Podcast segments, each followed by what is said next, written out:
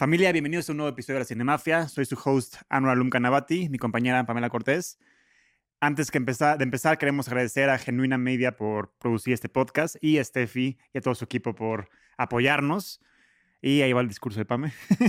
Y al Hotel Genève, el maravilloso, el hotel más hermoso de la capital de este país, donde se han hospedado grandes personalidades como Winston Churchill, Julio Cortázar, Ilia Kazan, Marlon Brando, la Madre Teresa de Calcuta y ahora con nosotros está Pete Mansur también, engalanando las paredes. De, Muchas gracias. Bueno, Pitman Sur Eh, es, como pueden puta, ver. una de las estrellas de internet que está ascendiendo con todo, cabrón. La- Claro, la verdad es que doble profesional de Freddie Mercury, como sí, pueden notar. tiene un podcast que se llama Por si no.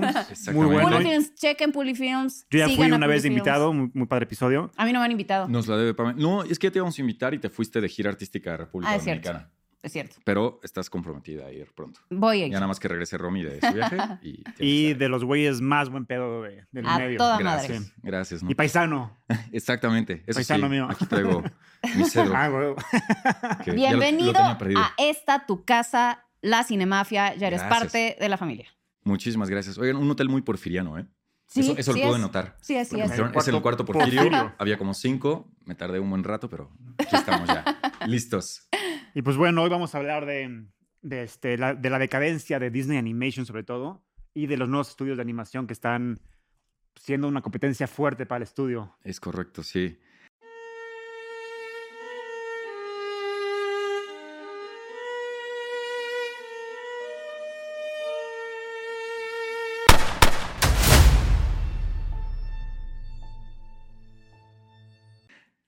Fue, fue el, el tema que les propuse porque me agarraste muy en curva en la mañana cuando me dijiste, ah, pues tú, tú el tema. Yo, ay, espérame.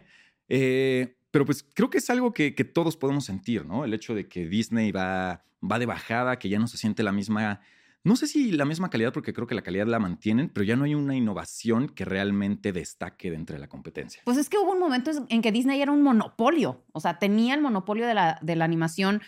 Todas las películas de niños, eran- bueno, había estudios chiquitos intentando hacer sus esfuerzos, pero Disney siempre ha sido un gran monstruo, porque además tienen el apoyo de los parques, eh, tienen pues todas las propiedades intelectuales de los cuentos de Andersen, de Grimm, o sea, y obviamente la Cenicienta, Charles Perrault, eh, pero y como que tenían todo este poder y de pronto, pues, yo creo que su primera decadencia empezó a ser por ahí de la época de Atlantis, que les fue muy mal, y ahí empezaron como a surgir No. otras opciones. Porque de- luego después de eso llegó Frozen, que me parece que siguen ahí en su época. O sea, de sí, pero ya Pero era sí, sí hay varios años, ¿no? Entre Sí, Atlantis o sea, Frozen. yo más bien su decadencia, yo creo que a partir de como de, o sea, Wreck-It Ralph, algo así, cabrón, porque No, pero, o sea, esa fue su primera decadencia. Porque eran los dueños de todo y cuando salió Atlantis y el planeta del tesoro, fueron pérdidas muy grandes y nu- nunca había habido películas de Disney que fracasaran en realidad. Pues sí, y también, o sea, ya Spielberg y toda esta banda hicieron Exacto, DreamWorks como que se pusieron vivos los otros y dijeron, bueno, pues vamos a hacerles. y ya demostraron que, que justo que una película animada podía competir a mejor película del año por, con todas las demás, cabrón. ¿sabes? Exacto. Pues de hecho, la primera ganadora al Oscar fue Shrek. Sí. Sí, y la segunda tampoco fue Disney, fue creo que Wallace and Gromit, una cosa así. Justo Ah, lo, mira. lo chequé antes de llegar y fue hasta la tercera que se nominaron películas animadas que ya ganó Disney con Buscando a Nemo, creo que fue. Ah. Y sí, se ve que se pusieron las pilas, dijeron, no es posible que se haya creado esta categoría prácticamente porque nosotros estuvimos empujando a que se debían de premiar Claro, las claro. películas animadas y no estemos ganando. Sí, sí, sí. Entonces, Sí, porque Toy Story, que fue, fue la primera Pixar. Sí, Sí. la primera película animada 3D. sí. Exacto. hecho O por sea, computadora, sí. Exacto. Entonces, esa sentó como el precedente de la animación de tercera dimensión y luego salió DreamWorks a hacerle una competencia durísima. Sí. De hecho, Toy Story ganó Oscar honorario. O sea, le dieron un. Oscar al, director por haber dirigido el equipo que hizo la primera película animada por computadora. Y fue como cuatro o cinco años después que ya se estableció el Oscar a Ah, mejor animada película animada. 2001. Exactamente. Y sí, bueno, pues todo el- estamos viviendo como. Se están cayendo los ídolos, ¿no? Los grandes Sí. ídolos. También tenemos la fatiga de los superhéroes, que también son de Disney, que es Marvel. Sí. O sea, como que siento que Disney está en una, eh, pues, etapa de, de crisis un poco. Es que bueno, a Disney le queda la frase del que mucho abarca, poco aprieta, ¿no? Sí, En muy y poco con la plataforma. Exacto. Decidieron comprar Marvel, decidieron comprar Lucasfilm. eh, no tenían mucho de haber comprado Pixar, compraron Fox. Es como Pero eso, que- eso se me hizo que era Disney en su máximo esplendor, porque era, o sea, para mí, antes de pandemia, Bob Iger ya estaba a la altura de Walt Disney. O sea, a nivel de, de lo que hizo por la compañía, ese güey compró Pixar, compró Lucasfilm y compró Marvel. O sea, él Sí. cambió la industria de, de, o sea, de Disney para siempre. Sí, O o sea, a nivel, marketing, obviamente acaparó muy Sí. cabrón y sonaba muy prometedor todo el plan que tenían y el tema de la plataforma y todo. Ajá. Pero como dice Pete, empezaron a producir tanta cosa para la plataforma que la calidad Pero es que decreció. ahí no fue Bob Iger. Ajá. Llegó la pandemia, todo se fue al carajo. Bob Iger regresó de, su- de su retiro para intentar dar patadas de ahogado para ver cómo chingado salvar la compañía. La salvó. Y yo no le salvaba, dijo, ya estoy hasta los huevos, yo no voy a salir otra vez. Porque Así dijo Bob Iger. Así ya dijo. estoy hasta, los huevos. En Pueden inglés. voltearlo así. I'm, I'm over to the eggs. Fuck this, dijo. Entonces, este, se fue y dejó a Bob Chapek a- al mando, que Bob Chapek era el director de los parques de diversión y ascendió a ser el CEO de Disney. Y ese güey fue al- realmente el que hizo que Disney se fuera al carajo. Entonces, ¿qué hizo mal?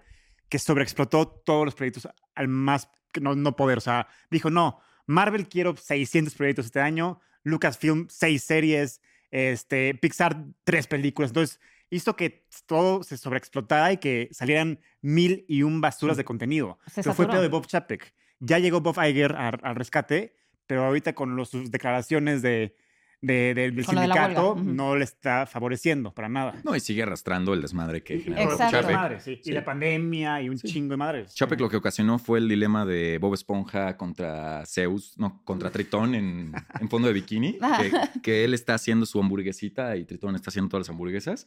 Eso fue lo que llegó a hacer Bob Chapek, ¿no? Literalmente, un buen, un buen analogía. Literalmente. Sí, sí, sí, yo, yo quiero sacar mucho contenido. Y ese es el problema, que lo empezaron a ver como contenido y no como producciones. Sí. Exacto. O sea, si- simplemente dijeron, necesitamos llenar la plataforma de Disney Plus porque nos sigue ganando Netflix, porque nos sigue ganando HBO, porque Sí. ya vienen nuevos competidores, ¿no? Como Paramount Plus, como... Bueno, Star Plus también es de ellos, pero también Lionsgate Plus. Ya todo el mundo tiene su, Sí, su exacto. Plus Plus.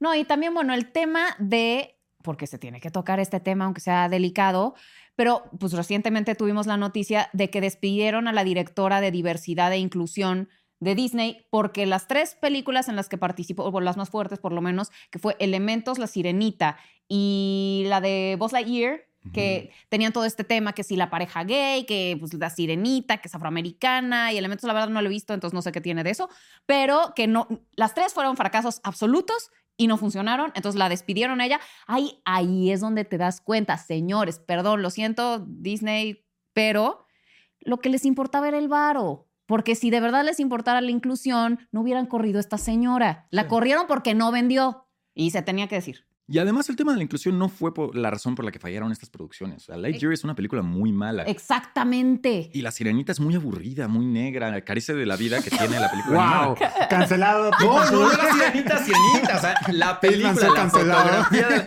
Ya valió madres, ¿verdad? Ya no voy a poder borrar eso. Lapsus, ya, X. Fue un gran momento. Ok, no me refería a la actriz Halle Bailey, me refería a la, película. en general. Van a, ver, cortar es esto que hasta ahí, es van a que- dejar quemarme. Es que eso es lo que da coraje de las películas. Porque es que no se trata de que sea, que si la gente es racista, que si no. Porque por decirte una película como Spider-Man Into the Spider-Verse y toda la saga esta que ha salido, nadie tiene un pedo con Miles Morales. ¿Por qué? Porque la historia es extraordinaria. O sea, porque lo que da coraje es cuando la historia es pésima y usan estos recursos baratos de vender nada más inclusión o diversidad Sí. cuando tu historia pesta nada más para rellenar un vacío. Eso es lo que da coraje porque dices, no usen a las minorías y sus necesidades legítimas para vender un producto malo. O sea, eso es lo que al final siento que a la gente le fastidia mucho y eso es lo que se le conoce como inclusión forzada. Si tuvieran buenos guiones, nadie se estaría quejando. Exacto. Yo justo, creo. justo ese es el problema. Este. No, no es. es que e- es el tema de, de que no se están arriesgando lo suficiente en Disney, ¿no? O sea, tenemos historias que han hecho otras, otras productoras que, que, sí, que sí están yéndose, no precisamente a lo edgy, pero que, que sí experimentan con, con nuevos temas, con nuevas estructuras de contar una historia. Ujú. Cuestión Nuevos que tipos de animación, güey. Exactamente, Sí, sobre sí. todo es los tipos de, anima- de- de animación. Pero yéndonos estrictamente a las historias, Ujú. sí están arriesgando con nuevas estructuras. Y Disney no sale del viaje del héroe, ¿no? Y no sale del mundo de la fantasía. Sí, Entonces, sí, sí, sí. creo que ahí es donde están un poco estancados. Y como dices, se arriesgan o quieren meter la inclusión forzada para salvar el guion, pero no, no alcanza. O para generar controversia, porque en realidad el tema de la sirenita fue mucho, vamos a picarle la cresta a los conservadores, porque a- tomando esta propiedad intelectual que es tan querida, y vamos a decirles, ah, bueno, pues ahora va a ser así. Y entonces se armó una guerra cultural a partir de la sirenita, de unos contra otros, y que sí es mi Ariel y que no, y que... Y al final creyeron que esa polémica iba provocar venta de boletos y no funcionó, de verdad. La Sí. gente la saboteó. Y ahorita la que está en boca de todos es Rachel Segler. ¿Vieron sus entrevistas? o Ah, no? claro, Ah, sus sí. declaraciones Puta, sobre. ella se metió contra ¿no? todo el mundo porque ¿qué hizo? Rachel Segler es la actriz que sale en West Side Story y, y sale en. Hunger Games próximamente. Ella va a ser Blancanieves, es este, latina. Entonces ahí había una polémica de por qué chingados una alemana, que ah, Blancanieves Sí, es alemana, Sí. pálida, va a ser interpretada por una latina. Que a mí no me molestó porque Rachel Segler se parece estéticamente a Blancanieves, Sí. eso me gustó. Pero luego ella en entrevistas expresó su desprecio hacia la película original de Blancanieves. Dijo que es, que es, puta, que da mucho miedo, que, No, y que está además es- rarísima. no está empoderada y Sí. todo ese que, que hay un güey que las toquea. O sea, es una película, entonces todo el mundo como, güey, ¿por qué si odias tanto al personaje va a ser ella? Y luego también lo peor dijo como, como este, sí, en esta, en esta- en esta nueva versión de Blancanieves no queremos ni Príncipe Azul, es una chingona que quiere, este, ser una, una gran líder, no sé qué. Y es como, cabrón, Ese no es el cuento de No, y Blancanieves. aparte, no, sí, no. o sea, ¿por qué, ¿por qué? O sea, creo que están entendiendo mal el feminismo, porque también una mujer que quiere encontrar el amor de su vida y casarse es válido. no es menos chingona Claro. que una que quiere ser CEO, es, es nada más ambiciones diferentes y las dos también. Entonces, ¿por qué Es quitarle esa ambición normal a Blancanieves que muchas mujeres tienen y está bien, ¿no? Y ya funciona así. Entonces, sí, pinche Rachel Zegler. Ahora, yo no sé si podemos cargarle toda la responsabilidad a Rachel Zegler, ¿no? O sea, ella escribió el guion. Y también es un no. discurso que ella se lo metieron de así es como tienes que vender la película, Sí. la verdad. Muchas veces los actores en entrevistas y cuando están haciendo promoción son portavoces de lo que les dice el estudio que digan. Sí, pero también la actitud con, lo- con la, con la que le dices es, o sea, hace que luego, luego la gente Tenga rechace. rechazo. Sí. Sí. Pero tienes que salir con seguridad a dar el mensaje. Si dices, ay, es que me dijeron acá atrás que lo que tenía que decir es No, esto, pues pues es obviamente como- no vas a vender. Pero también dijo como, ¿sabes qué? Y si, y si cortan toda la parte de mi compañía príncipe, pues ni modo, así es Hollywood. Como cabrón, ¿cómo dices eso? O sea, Sí, digo que sí. hay, hay maneras de que hoy sí es una versión diferente que no han visto y espero que la disfruten. Ah, chingada su madre. Sí. No, hijos de su puta madre, su película es una cagada y, Sí, sí, y si sí. cortan a mi compañero de la película, me vale madre. O sea, eso fue el pedo de Richard Segler. Entonces, con todo este desmadre de- de- que trae Disney y más ella promocionando la película, puta, qué caos. O sea, Disney está en Sí, caos está empezando con el pie izquierdo Sí. toda la promoción de esta película. Digo, de entrada se detuvo la filmación por, sí, ¿no? Por la huelga. ¿Ya acabó? Oye, ¿ah, ¿ya acabó? terminó? Sí. Ah, bueno. Sí, sí. Bueno, pero Bueno. por lo menos la promoción, o sea, no pueden hacer muchas cosas. Ay, los enanos. Está, ajá, exacto, está el tema de los ¿Qué enanos. pasó? Desmadre. Los enanos que ¿Cómo no son, son? enanos ¿Pero y qué que son? creo que salió Peter Dinklage, ¿no? A quejarse así de no vayan. mágicas. ¿Cómo? Son criaturas mágicas ahora. Ajá, son criaturas No mágicas. sé cómo Ah. funciona eso, pero así va a ser. Van a ser como un palumpas, ¿no? O sea, No sé qué- humanos normales, pero achaparrados. No sé cómo vaya, a, cómo vaya a ser eso, pero yo recuerdo que hace como un año, año y medio hubo declaraciones de Peter Dinklage de ya sé que van a hacer live action de Blancanieves, no vengan a buscarme, no vengan a buscarnos a la comunidad de enanos para que seamos sus enanos, ¿no? O sea, búsquense otro tipo de Ah. actores. Y hubo otra, o sea, fuera de Peter Dinklage, que es el más famoso Sí, de, claro, claro. de- de los enanos, Sí, sí. eh, porque sí es su nombre técnico, ¿no? No, ahora sí no estoy ofendiendo a nadie. Gente pequeña. Gente pequeña. Pues ya vimos Eh. que contigo no hay límites. Ya, ya, ya vimos, ya, ya empezaste así duro y a la cabeza. Sí, ven, ya. Pueden quemarme, aquí les dejo mis redes sociales para que me quemen. Este, pero salió la comunidad de enanos a decir, oye, no hables por todo. O sea, nosotros sí Queremos estamos chamba. surgidos O sea, tú porque eres. Ajá. multimillonario por Game of Thrones, pero nosotros sí, Sí. necesitamos la- Sí, el varo. Exactamente. También. exactamente. Hablando desde el privilegio, Peter Dinklage, muy mal. No, te Pero amamos, pero. Y pero bueno, el director es bueno, ¿eh? La neta sí es. ¿Quién es? ¿Quién? Es. Mark Webb. Es el de. de Ah. es, es el de 50 Days with of Summer, Sí, perdón. uh, 50 500 Days of 500 Summer. y también la de Amazing Spider-Man, ¿no? las dos. Ajá, sí, sí. Entonces es un director que a mí me gusta y que pues es la única cosa que me mantiene interesado en, en la película. Pues que nada. sí, pero ya en general, o y sea, Gal Gadot. live action que toca Disney, live action que termina en desastre. ¿no? Sí, todos, han Todos, sido. todos. O sea, ¿cuál es el, el único, el último que y la recuerdan que sí les gustó? ¿Sabes cuál, es y el, Bestia. ¿Sabes cuál es el problema? Que no saben a quién le están hablando. Siento que ese ha sido el problema de los live actions de Disney. Porque en realidad le están hablando a la nostalgia. ¿Quiénes somos los nostálgicos? Pues los Sí. de la generación que vimos la película animada. Entonces, y meten todas estas cosas que la verdad nosotros crecimos acostumbrados a otras muy distintas. Sí. Entonces las sentimos forzadas porque así no era la versión original con la que, que ya amábamos y queríamos. Entonces como que le están hablando a los niños de ahora o a la, a la- la gente nostálgica, como que no saben a quién le están hablando. Entonces al final termina siendo un- una combinación, un híbrido raro, un este, monstruo Sí. que no va con ninguno ni con el otro. Sí, ni hablas a, a las nuevas generaciones, le estás hablando a la generación de los 80s, 90s, que fueron los que vieron las películas. Exactamente. ¿no? Justo, justo. Y además, eh, em, perdón, se me fue el punto. me, me pasa a veces acuerdo, este tipo de acuerdo, cosas. Sí. Eso tienes toda la razón. Sí, es que justo cuando estabas Este- hablando, lo tenía yo aquí y dije, ahorita lo voy Pero a decir. a ver, también regresa. podemos hablar de quiénes potencialmente van a llenar ese vacío. Porque ahorita estamos viendo en un año como 2023 a una película de Super Mario extraordinaria rompiéndole el hocico a la pinche Disney. Pero también, o sea, estamos siendo duros con Disney en Disney Animation, pero en, en Lucasfilm, por ejemplo, ahí a nivel de animación se está haciendo algo muy chingón. Y él fue, el, o sea, este Dave Filoni, el de Clone Wars, él es el pionero de lo que está a punto de hacer Hollywood. O sea, Dave Filoni hizo que, que, este, que, que Clone Wars y Rebels, Ajá. que es anim- animación, se mezcle más adelante con live action Sí. y que vaya de la mano, animación, live action, contando la misma historia y que sea canon las dos. Es una fórmula que, que ahorita va, va, va a hacer James Gunn con el DC. El DC Universe de James Gunn va a tener proyectos animados ujú. y a la vez proyectos live action. Y van a estar Que- entrelazados. No, o sea, van de la mano. Son, son nada más, como dice Guillermo del Toro, nada más es un formato. No o sea, sé- pero las historias no van a tener nada que ver una con la otra ni no, nada. Sí, o sea, van a estar conectadas, pero vale madre que sea live action. Ah, vale ok, madre que sea ok, animada, ok. nada más es un formato y se Ok. acabó. Entonces está padre y el pionero de eso eh, fue Disney, o sea, fue Dave Filoni con, con, Pero, con- ¿y qué piensan los fans de Star Wars? Porque son muy especiales en ese Les sentido. maman, ah, o ok, sea, están lo felices. único porque que funciona- Rebels y aman Lo único que funciona ahorita en Star Wars, lo único es lo que hace Dave Filoni. O sea, Mandalorian 1 y 2, de, La de él, Ahsoka va a estar involucrado. Ya vi que va a dirigir Y por eso los- se ve cabrona. Sí. Fett y Mando 3 no tuvieron a Dave Filoni y, Y mira lo que pasó, Sí, fue un sí, puto sí. desastre. Entonces él es el nuevo George Lucas, él es el que, el que manda más Star Wars y lo está haciendo muy cabrón.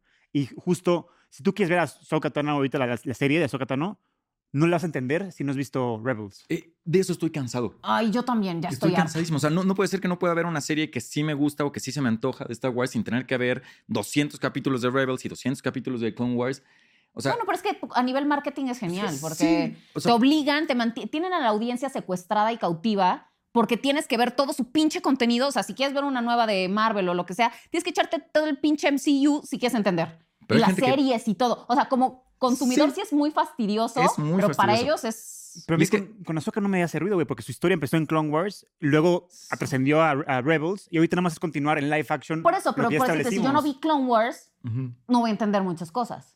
Pues sí, pero es, o sea, pues ya es, es para los fans de, de Rebels y, y Clone Wars esta, esta, esta secuela. Es, una secuela de, de, de Rebels y de Clone Wars. Sí, sí, pero o sea, habemos fans que, que somos muy fans de, de Star Wars y de todo el universo que construyó George Lucas, pero que no hemos visto los 200 episodios de Clone Wars y los no sé cuántos episodios de Rebels y, Sí, eso es cierto. y la otra que sacaron, la Bad Batch, una cosa así. No sé si tenga que ver algo. Sí, Pero- tiene que ver también. Bueno, o sea, no con Ahsoka, pero sí con Clone Wars, entonces madre, sí. O sea, es un problema que cuando quieres ver una serie que por sus trailers dices sí se ve bastante bien, Ujú. necesites ver 300 capítulos antes para poder Pero lo que hace, realmente lo que hace disfrutarla. buen, bien Dave Filoni es que aún así, o sea, por ejemplo, en Mandalorian, aunque, aunque tú no conoces quién es Bo-Katan, te la introducen como si fuera Sí. nuevo. Entonces ya te encariñas con una nueva generación de, de Bo-Katan. Ya, si vienes de Clone Wars, tienes más backstory sobre ella y quién es. Pero aún así, no tienes que saber información de Bo-Katan. Yo creo que lo mismo va a pasar en, en, en Ahsoka, porque a lo mejor y tú no conoces todavía a Ezra, ni a Caleb, ni- ni, de sus- güeyes, pero yo creo que Dave Filoni, su tarea es presentarle a estos personajes a esta nueva, a esta nueva audiencia. Pues nada más, es mucho más poderoso la, la trama de Ahsoka si ya viste Rebels. Claro. O sea, Sí. si es más poderoso está bien, Sí. pero si no la voy a disfrutar igual, si no o he no voy a visto todo el entender contenido anterior, cosas, porque en, en Marvel sí ha pasado. O sea, que de pronto ves una y dices, ah, chinga, y aquí que. Por decirte, la, la última de Doctor Strange, si no veías WandaVision, sí tenías un pedo. O sea, sí decías, ay, ahora, ¿por qué Sí. Wanda y los niños y qué, qué pedo O acá? el episodio de What If donde sale Ajá, Doctor Strange. si no exactamente. También tú te metiste, te metiste en, en pedos porque tú te metiste a ver el Marvel Cinematic Universe. Hay un puto universo gigantesco detrás de esto, entonces no es una película indie, ¿me entiendes? Es una película que es parte del todo. Entonces ya tú estás exigiendo algo que va en contra de, de la esencia de lo que estamos viendo, ¿no? Es, es como una pieza más de un rompeca- rompecabezas gigantesco. O sea, pero sí, es el, el pedo es que te obligan. Es como, no te puedes echar solo las películas del Ujú. MCU. Ahora también tienes que ver las series. Se supone porque que si las no, series están hechas para, para que no haya pedo. Que, que tú puedas ver pero las- no es cierto al final de cuentas. Eso dijo, Sí. eso, dijo, eso dijo Kevin Feige, pero la verdad es que no es cierto. O sea, al final es agotador. Sí, sí, sí. Sí, y, y siento que esto es lo que trae justamente la fatiga de los superhéroes. Que dices, ay, ya, o sea, tampoco les pertenece mi alma. O sea, relájense, no vivo para ustedes. Sí. Sí, o- o sea, estás en la sala y ves que la mitad de la sala hace un gasmo así. Y tú no entendiste por qué.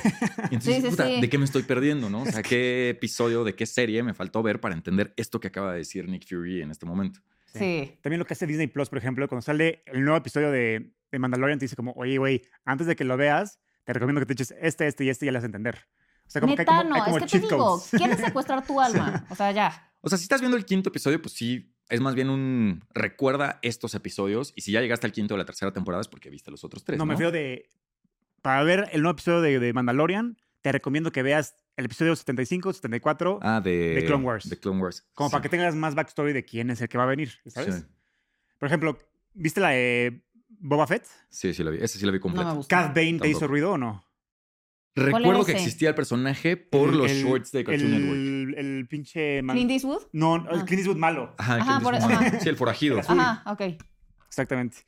Pero, por ejemplo, la serie te lo, te lo introduce y aunque no sepas quién es Cad Bane, pues entiendes que es el antagonista y que es, Sí. que es, que es un cazarrecompensas, un hijo de su puta madre. Ya con eso, ¿me entiendes? Como Sí. que Dave Filoni se da la, la, la, la- la tarea de, de, de sí pensar en que hay audiencia que no conoce estos personajes. En cambio, sí, Marvel es como, cabrón, si no llevas mi ritmo, ya te chingaste, cabrón. Esa es la diferencia entre Marvel y, y. Sí.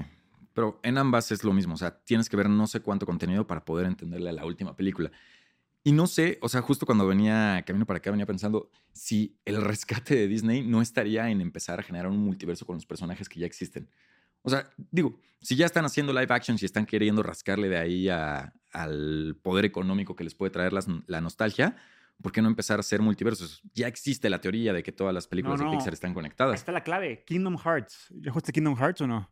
No, pero sé que tú No sí eres mames. fan. Pero es, Es- que ahí mezclan todo. Es que es- no puedo creer que la gente no conozca porque es la mejor historia de Disney. Es un cabrón, o sea, conecta todo. Ok. Jack Sparrow con Pixar, con todo. Entonces, todo en una historia que, que es complejísima mamar y te rompe el corazón, cabrón. Para mí es la mejor historia de, de Disney hasta el momento, pero lo peor, lo más triste es que la gente no lo conoce.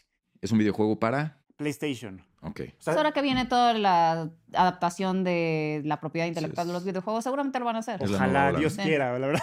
Dios quiera, Dios O- Ojalá padre. los dioses del cine nos sonrían. Sí, sí. Y que lo hagan animado. No tiene que ser animado. No, Exacto. live action yo los demando. Los Ah, o sea, Jack Sparrow es animado. Todos son animados. No, es que, o sea, es que en el videojuego sí te, o sea, se presta para que puedas jugar con, que parece como que live action, pero a veces es, anim- es animado. Ahí sí tendrían que animar a Jack Sparrow porque si no estaría rarísimo. Ah, Pero- ya, ya. Pero más que Jack Sparrow, con que, o sea, concretamente en los primeros videojuegos que nada más como que junta a Tarzán con Hércules, con Mulan y todo eso en una historia, está chingón. Y ya, entre más avanza la historia... Tarzán con Hércules y con Mulan. ¿Y cuál es la justificación de Es que te va. mezclar todas estas líneas de tiempo Todos y viven en Disney. China No, no, y ahí te va. No, es con que la ya- antigua Grecia? Aparte, ahorita el, el episodio es Kingdom Hearts. ya valió más de lo demás. Ok. Pero, es- o sea, es, la historia es de un chavito que se llama Sora, que vive con- en un- la Tierra con, Ajá. con, este, con sus mejores amigos Riku y Kairi.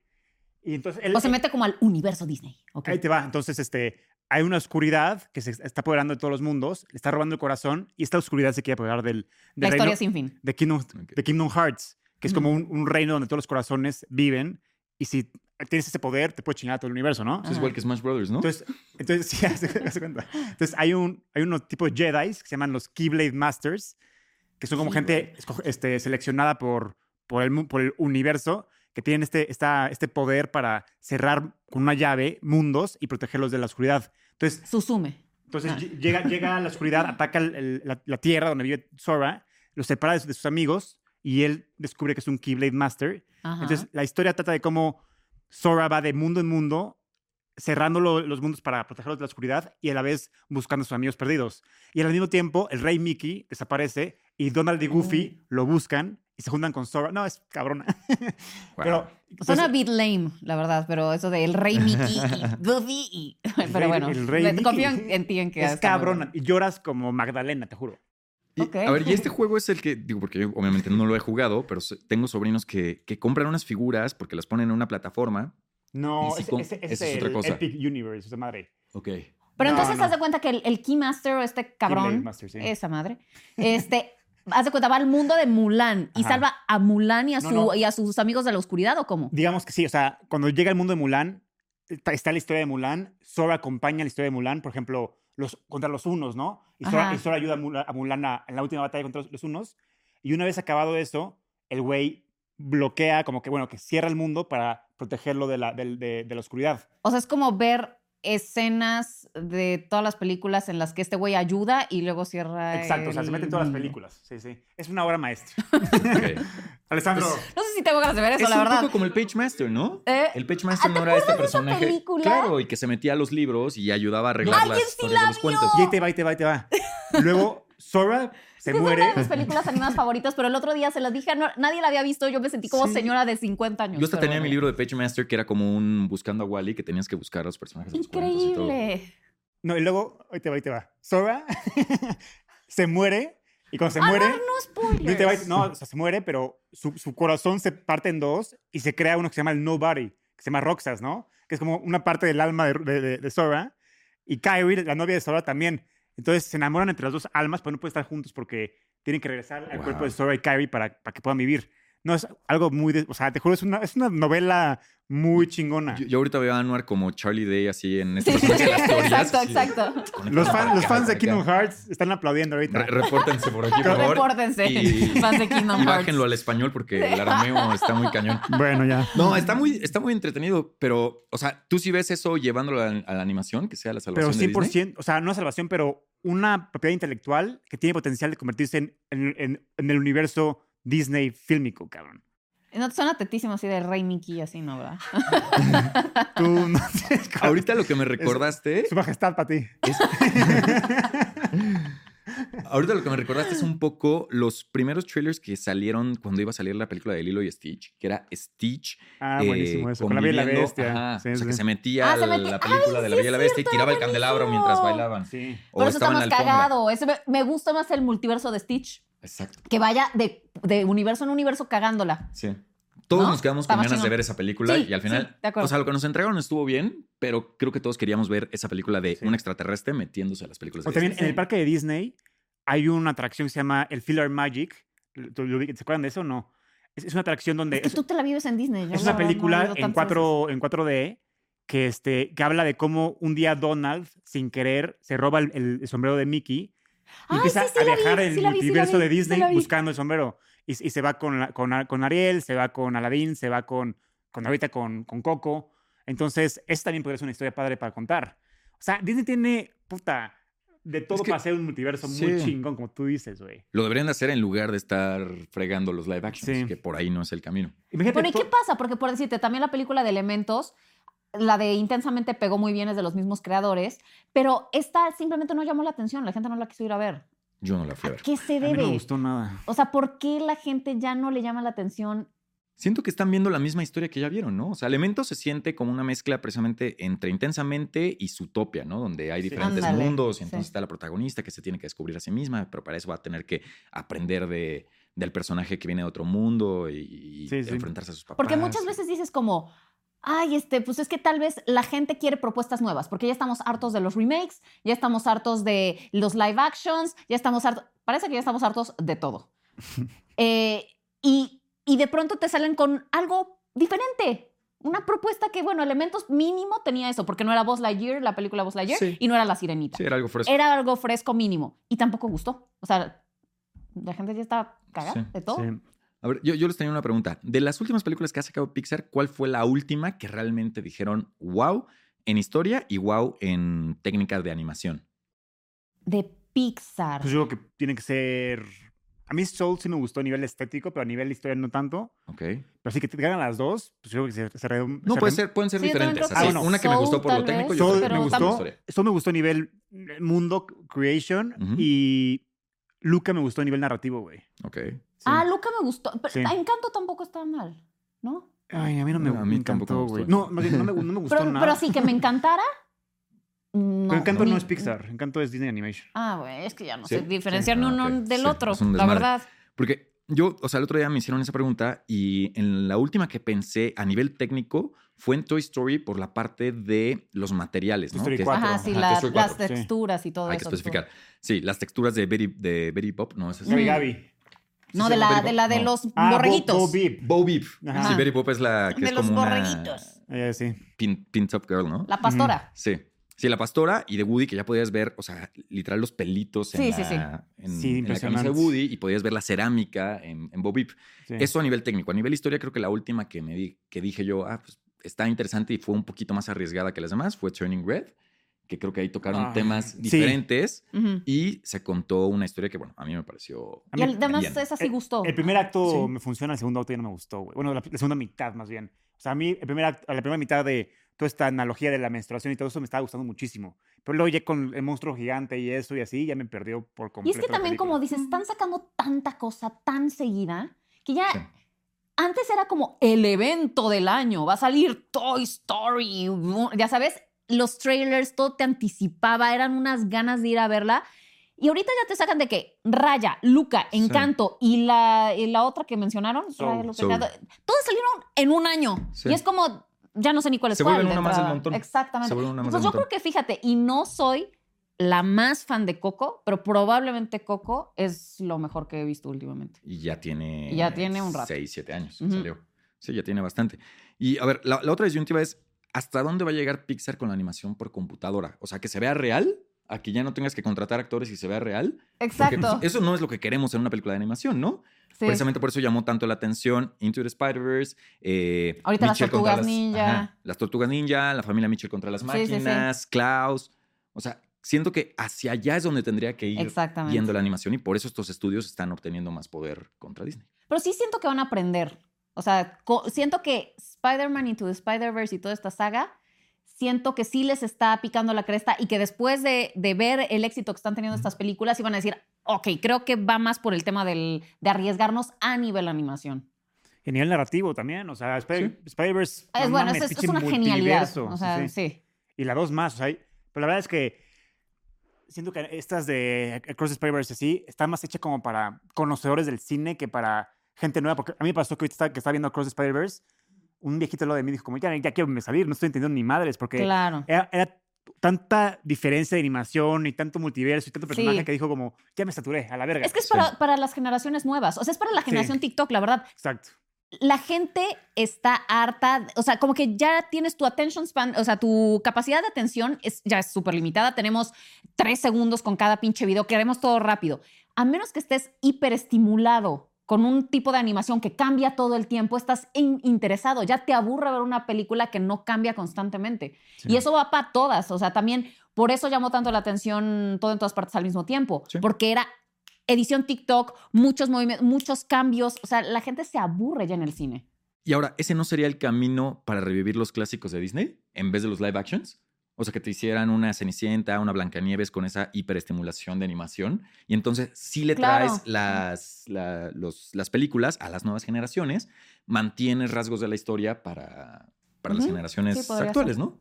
Es que yo, yo, o sea, al lado que me iría es como, puta, o sea, darle, darnos algo de la historia que, que no habíamos visto antes. Por, por eso, a mí, para mí, Cruella funciona muy bien, porque Cruella sí nos Claro. dio algo Sí. que Siento un Dálmatas no.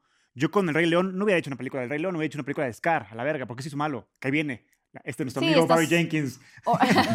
Juay de Mufasa. Sí, una origin story Exacto. chingona de... Yo creo que ese es el camino.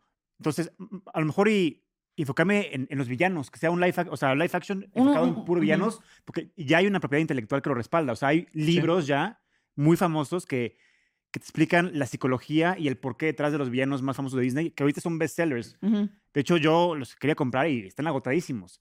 Entonces, yo creo que eso hubiera sido una forma interesante de por qué Garfio es Garfio, por qué Úrsula es Úrsula. Eso Porque Jafar es Jafar. No, la, el bodrio que salió de Peter Pan, que está del nabo. No, por eso está de la verga, sí. Sí. Yo ni las vi, o sea, ya ni me arriesgo con esas. No, no. güey, no, no. Yo, yo si hubiera sido Bob Iger, me hubiera ido por ese lado. Sí. Sí. Siento que hay mucha carne que rascarla ahí en todo este Sí. tema de los villanos y en el tema de cualquier spin-off. O sea, incluso para conocer, no sé, la historia de Gepetto en Pinocho, ¿no? ¿Qué hubiera Exacto. pasado si ese era el live action que hacías? Es que ve la genialidad que fue el gato con botas. O sea, tomas a un personaje querido, entrañable, y le das una historia completamente Sí. diferente, con un contexto completamente diferente, y sí. mira el exitazo que fue. Sí, sí. Justamente. Y que si no hubiera estado, ¿cuál le ganó? Eh, Pinocho, hubiera ganado El gato con botas. Sí. O sea, fue una película que exploró, que se arriesgó. Y bueno, pero ahora volviendo al tema de Super Mario, la película. Volviendo a... volviendo a mi obsesión diaria, que es la película de Mario Bros. Este, ¿Pero por el fenómeno o porque sí te gustó? no, no, no, por- no, no, porque por el fenómeno, es que me pareció muy interesante una película de nostalgia, cuando ya estamos bastante de pronto hartos de las películas de nostalgia aquí, trajeron una película de nostalgia bien hecha que funcionó. O, digo, fue muy polémica, la crítica la destrozó, la- los eh, amantes de Mario la amaron, pero finalmente funcionó en taquilla espectacular, rompió la taquilla y pues es el fenómeno que está ahorita, sigue siendo la película más taquillera del año. Entonces, ¿ustedes qué piensan de una película así? ¿Por qué funciona Mario y otras no? Porque le pegó a, a todos los, los segmentos. Literalmente a, a los fans de Colorado de videojuego les dio algo que querían ver. Y a las nuevas generaciones funciona a la perfección. Entonces yo creo que es, el- es, es un, es un home run. Ujú. Por eso- por eso- porque tiene the best of both worlds. Y tiene Mario. Algo que Across the Spider-Verse no tiene y algo que, que Disney no Sí. tiene. Entonces el, el- Mario sí encontró el, el balance. El este, sweet spot. Y Sweet Mario spot, tiene 40 perfecto. años de existir, ¿no? Desde el Sí. NES, son sí como 40, 40 y tantos años, y ha pasado por diferentes consolas. O sea, no es como un Spider-Man que solo se quedó hasta las primeras películas, solo se había quedado en el cómic. Aquí Claro. sí pasó por el NES, por el Super Nintendo, por el Nintendo 64 y pues todas las familias que tenían el poder adquisitivo de tener este tipo de consolas vieron a Mario de una u otra forma. Y la película le dio gusto a todas esas generaciones Sí. de, de Mario. Incluso a Y los las que nuevas. Sí. Y a los que solo jugaron Mario Kart, a los que solo jugaron Super Smash, porque pues, esta batalla contra Donkey Sí, es un Super justo, Smash Brothers, ¿no? sí. Ujú. Entonces siento que por eso le dio gusto. Además de que la película es muy fácil de entender, ligera, rápida, con buen ritmo. Tiene todo, tiene la fórmula ganadora de, de ahorita. Justo lo que la crítica critica y que yo también los apoyo en ese sentido es que está tan rápido el ritmo que se descuidan muchas cosas de la historia por justo por, Sí. por acelerar tanto la historia. Y el, y el tercer acto pues, sucede muy, muy rápido. Entonces, creo que es la única cosa de Mario que le, que le juega en contra. El, que está muy apresurada toda la película en general. Fuera de eso, a mí me encanta. Y a ver, ¿y ustedes qué piensan de Illumination como animación? A ver, Illumination también hizo El gato con botas, ¿no? No, No, sí, ese es DreamWorks. Ah, no, DreamWorks, sí. No, Illumination. Hizo el, mi villano villano Mi favorito. villano favorito, la de Krakens contra sirenas. Sí, sí. Siento que todavía no se arriesgan lo suficiente en técnicas de animación, ¿no? O sea, Ujú. están todavía con el modelo Pixar de vamos a hacer eh, animación generada por computadora, que se vea bien, que, que estéticamente funcione para contar historias rápidas. Pero siento que sí va a tener que dar eventualmente este paso hacia lo que hizo Sony Pictures, hacia lo que hizo ahora Paramount y Nickelodeon con las Tortugas Ninja, para traer ese tipo de animación, porque como dices, es el sobreestímulo lo que está ayudando a que la atención se mantenga por parte de las nuevas generaciones. Pues es que es el sobreestímulo. Es que es una cosa muy rara. Yo ya no entiendo nada. O sea, es que es el sobreestímulo, pero si te fijas, Mario es una película hiper simple, que, fue, que es la número uno. Entonces ya no sabes si la gente quiere el hiperestímulo o si de plano quieren la cosa más sencilla del mundo. Pero bueno, eso no quiere decir que no haya una gran cantidad de cortes, de cambios de escena, de... O sea, todo el ah, tiempo bueno, está sí, pasando sí, sí, algo, sí. ¿no? O sea, no, no precisamente tienen que ser una animación errática como la que vimos en, Sí. en Spider-Man o en Las Tortugas Ninja, sino que todo el tiempo avanza. Y creo que precisamente por eso el hecho de que la historia sea tan corta y el final sea tan rápido. Sí. Y también cuando tú introduces una película donde el mundo es nuevo y es complejo, siempre ins- insisto en esto, que, que te enfoques más en el cómo que en el qué. El qué es sencillo, justo para que sea fácil para la audiencia adentrarse en el cómo. Y ya después en la secuela ya puedes jugar un poco más con la narrativa porque ya, como la audiencia ya conoce el cómo, cómo funciona el mundo, cuáles son las reglas, bla, bla, ya conocen a los personajes, ahí sí ya puedes contar algo más complejo porque ya no vas a perder a la audiencia. Pues si tú le das una, una trama compleja, De más un primera mundo instancia. complejo, valiste Y más madre. cuando es para niños. Exacto. Este, yo creo que es lo que le pasó al, vieji- al viejito que estaba al lado de mí en, en Across the Spider-Verse, que Dijo que una es trama esto? compleja, digo, relativamente compleja, más una animación compleja y un mundo complejo, dijo, Y sin haber visto la primera, dijo, además. ¿qué chingados a la verga es esto, no? Sí, sí está difícil. Sí. de- Exacto, de- entonces, este, yo creo que esa es la fórmula. Oye, y ahorita que hablaste de secuelas, todavía no se anuncia nada, ¿no? De secuelas para Super Mario Bros. Ni Mm, nada referente al mundo de Nintendo. O sea, O sea, están Ha todas las rumores, especulaciones de que sí. Pedro Pascal va a hacer algo. pero que- no se tardaron ya. O sea, no, no era como al mes. Es decir, Talk to Me se estrenó la semana pasada y Y un día antes de estrenarse ya estaban eh, anunciando la segunda parte. No sé qué estén pensando. Yo creo que es Pues yo creo obvio que, que, la que secuela. es que deberían, siento que lo están haciendo bien. Están, están- aprendiendo en lo que Disney está fracasando. Justo lo que te digo que antes era la gran expectativa, que todo era misterio, rumores. Primero se generan rumores, después van a salir mucho tiempo después con una noticia, la primera noticia de la tomarse su tiempo. O sea, siento que es muy importante eso, y que vayan sacando tantito un teaser, ta- luego, Sí. o sea, como era antes Sí.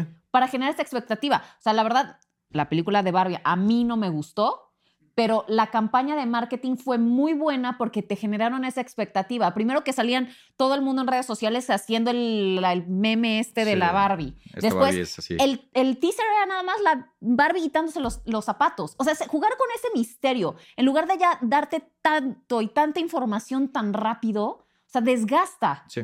¿no? Sí, ir construyendo ese hype que hace que las personas quieran ver más. Y Exacto. no cuando ya les diste todo, ¿no? Que es mucho de los errores que actualmente tenemos en los trailers.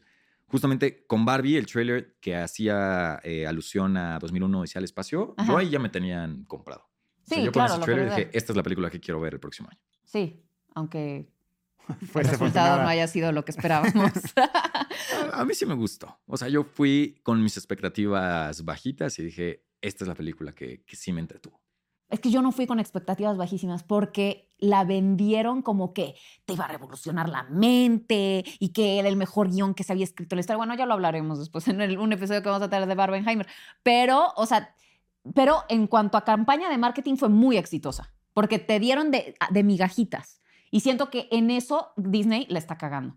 De entrada, o sea, como que ni te enteras de, de sus productos y de pronto te avientan toda la información, Sí. ¿no? O sea, de pronto ya es como, Mm, eh, te va a salir raya, ta, ta, ta, ta, ta, todo nuestro este, stash de productos y ahí te van todos los trailers de todos, en el que además en el trailer ya te contamos toda la historia. Sí. Y también eso se debe mucho al Comic Con. Porque el Comic Con ya es como se vuelve como una competencia de quién enseña más a la verga. Exacto. porque llega Sony y dice, mira, yo voy a traer tres películas de Spider-Man para el siguiente año. Dice Kevin Feige, ¿Ah, ah, sí, hijo de tu puta madre. Pues Ahí yo te van. traigo toda la Sí. fase Siete series y ocho películas. Sí. Siento que Kevin Feige así, siempre es el último, ¿no? O de los últimos Es en, en siempre que presentar. cierra. verga. Entonces está ahí de espía en todos los anuncios y una noche antes tiene a todos así como en Succession. Sí, Así a exacto. todo su equipo trabajando. A ver, necesito a tal escritor y que asegúrenme que vamos a poder hacer equipo. Ya tenemos los derechos de tal, no sé qué. O sea, Sí, sí. ande- ah, los ha de traer a todos en chinga una noche antes. Pero sí qué daño le hace a la industria, porque de verdad lo que te estás dando cuenta es que la gente ya está cagada de todo. Sí, sí, O sea, la definitivamente. gente, la verdad, a ver, seamos honestos, la gente nada más quiere ya estar viendo TikToks y pendejadas. O sea, y ya dices, ay, ir al cine, ay, qué hueva, mejor me veo t- 80 videos de TikTok seguidos.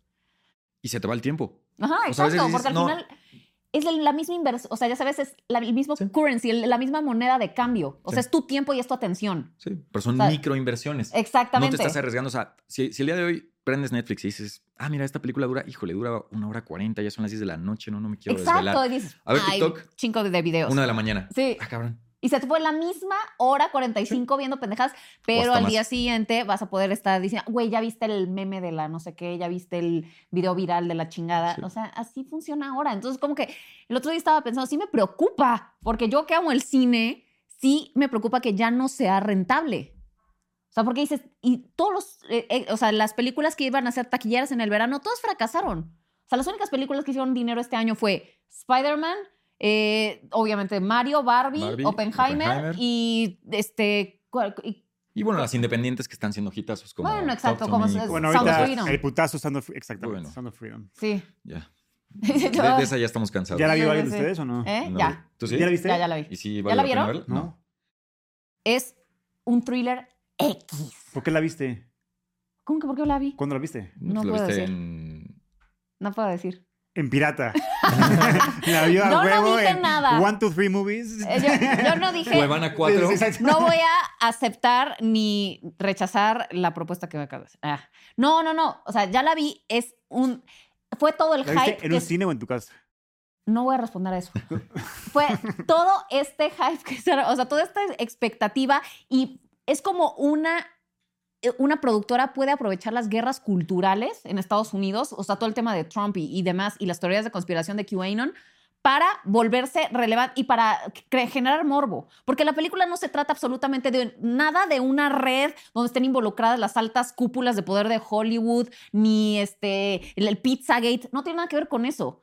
Pero como se está, está Sí. ligada por Jim Caviezel y todo este rollo, nos estamos desviando mucho del tema, pero este...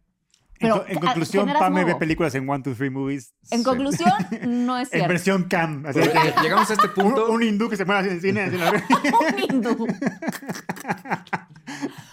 Pete, Bueno. Me dijo eso, yo no me lo repetí. Sí, sí, sí. Hoy todo, todo lo que pueda ser controversial, échenlo a mí. Yo me lo adjudico, no hay problema. Pero bueno, entonces esto es lo que está pasando. Creo que ni siquiera siento que sea un fenómeno limitado a Disney o particular de Disney. O sea, siento que es un hartazgo generalizado del formato. ¿Del formato animación? No, del formato, cine, de, de- del ver una película de dos horas. De, o sea, la gente ya no tiene esa paciencia, ya no tiene esa capacidad de atención, ya no tienen nada. No, no sé si en eso ha influido un poco como tal el streaming, porque antes no era tan fácil acceder y ver películas desde tu casa, Claro, a menos claro, que claro. tuvieras el- la película en DVD, en Blu-ray, etcétera, ¿no? Y ahora como tienes ese acceso, eh, no sé, siento que hay algo ahí entre dedicarle tiempo a ver una película en tu casa, que digo, nosotros lo hacemos porque nos encanta sí, el sí. cine, pero una persona promedio que a lo mejor dice, ah, la pongo, y si a los 10 minutos no me gustó, ya la quito y pongo otra y pongo otra hasta que me quedo dormido y ya. Y a lo mejor no tengo esa paciencia de dedicarle lo mismo a ir a ver una película al cine, que ahí sí ya pagué mi boleto y si a los 10 minutos no me gustó, ya me fregué y me la tengo que chutar toda, ¿no? Claro, claro. Sí, ese compromiso, como tú dices. Exacto. Antes en Blockbuster, sabías que tenías dos días, cabrón, entonces chingale a ver Sí. la película. No, ya la pagaste, ya te la llevaste en físico, entonces ahora la Sí. ves. Aquí puedes poner pausa, irte al baño, irte a, a pendejear. No, y además tienes todo este catálogo inmenso y todo cuesta lo mismo. Sí, o sea, sí. veas o no veas. No te gustó, hay otras 9.999 exactamente. películas que sí, puedes sí, ver.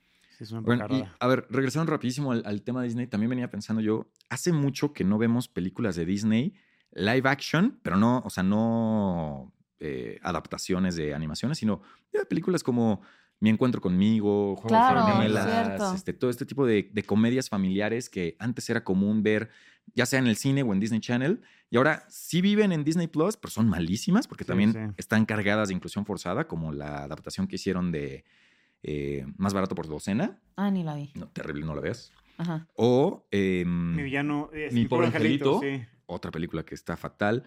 Pero siento que por ahí podría haber algo que rascarle, porque son- no, no son películas de producciones caras. Y Claro. si haces una buena comedia, una bonita comedia, es el tipo de películas que obtienen recomendación de boca en boca. Hay una Y- que sí funcionó, sí. Una que se llama Clouds. ¿La has visto o no? El ¿Clouds? chavito que tiene cáncer, creo, el chavito que está muriendo. Fue un putazo. Todo ¿Ah, el mundo hablaba de ellas. To- toda la industria aplaudiendo la película y así. Y fue, creo que el último hit live action independiente O sea, de pero- Disney. Sí, es, sí, pero está cabrón que ni Pete ni yo habíamos escuchado Sí. de Clouds. Ah, bueno, pues, ¿Hace sabes. cuánto fue? Y eso que estamos Clouds en el fue medio.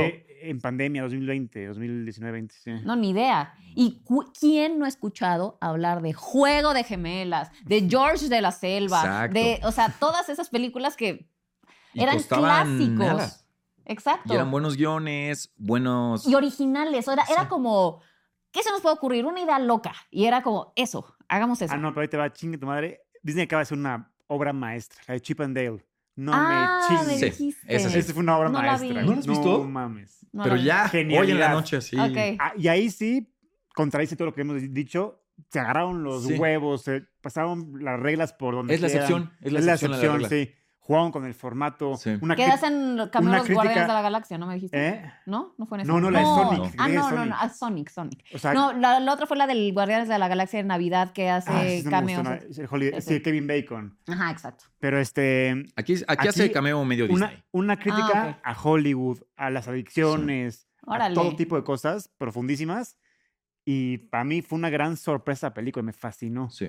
Chip and Dale Pero ¿qué tanto fue redituable? O sea, es que a mí eso es, es lo fue que me Disney Plus ¿qué, Original. qué tanto la vio la gente? Es que cómo No mides sé. el éxito, o sea, ¿cuántas ¿A las suscripciones? plataformas? Ajá, pero ¿cuántas suscripciones nuevas te tiene que dar una película que estás lanzando y que estás anunciando? No, no, no, pero simplemente cuántos views tuvo. Nunca ¿ya vas a ver. Es una, No, eso claro que lo tiene Disney. Esos números Claro. claro, que los tiene. Pero jamás los vas a compartir. Jamás, jamás los comparte. Sí, no. Ninguna plataforma comparte sus números. A menos de que sean Hay rumores, extraordinarios y quieras. entonces sí digan, no, nada. esta es... Te voy a decir por qué. Porque hoy está trabajando en una productora que le vendieron una película a Netflix y depende cuántos views tengas, te pagan más, los cabrones no sueltan nada. Pero eso es lo que de las cosas que van a cambiar probablemente con todas las huelgas. Seguramente. Eso es lo que están pidiendo, que no estén tan oscuros los números, justamente porque los residuales no, o sea, los residuales dependen justamente del dinero que se ganó o no. Por eso mantienen los números ocultos para no tener que pagar nada. Claro. Correcto, sí, pero esto ya es va a ser nuevo. Antes no sí, hay sí, ni sí. un pinche número, no sabes cuánto le fue a nadie, a nada. Ellos saben, nadie más. Ajá.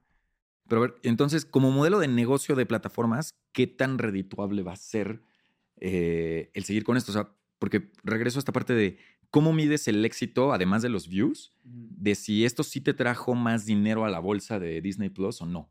O sea, ¿hay, Pues- hay pues algo mira. directo que te diga, ah, sí, por Chip and Dale nos metimos 5 millones nuevos de suscriptores?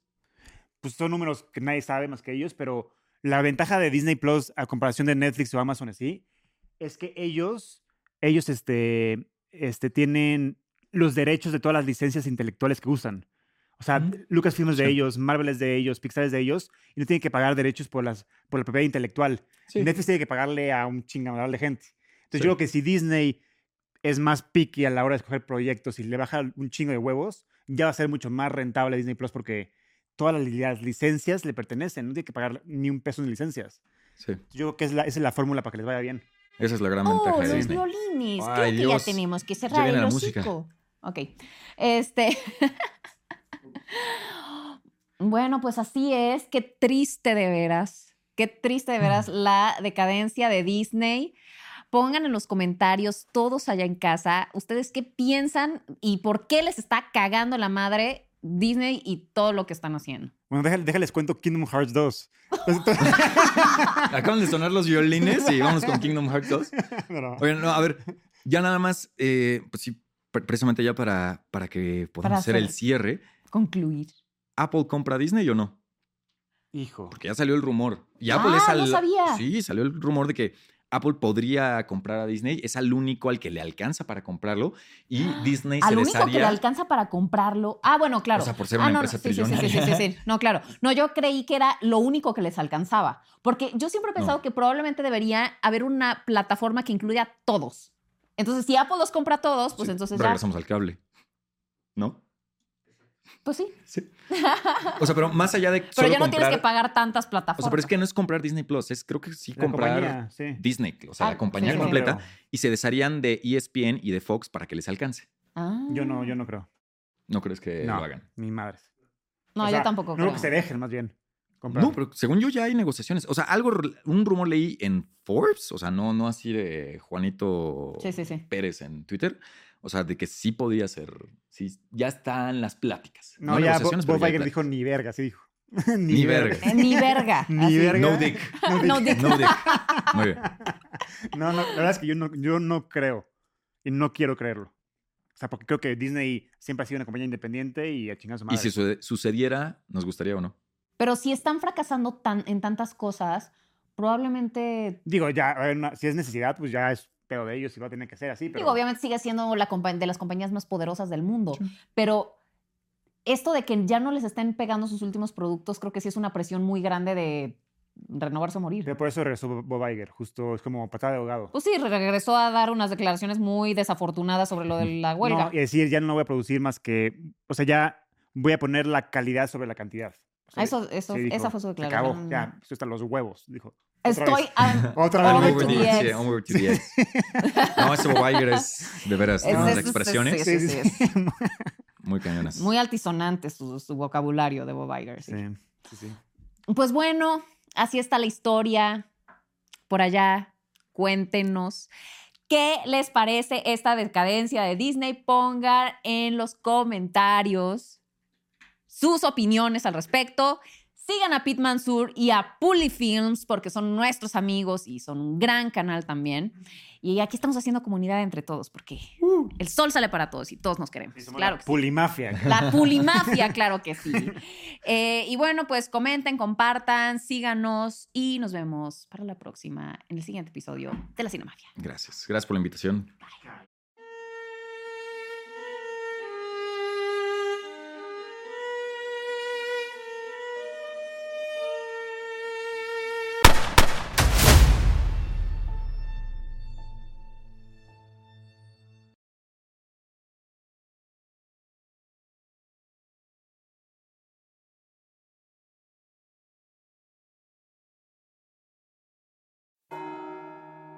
¿Estás listo para explorar los rincones más oscuros de la mente humana? ¿Te atreves a desafiar lo desconocido? Bienvenido a de Investigación donde cada susurro, cada sombra y cada misterio te sumergirá en un mundo de suspenso y terror.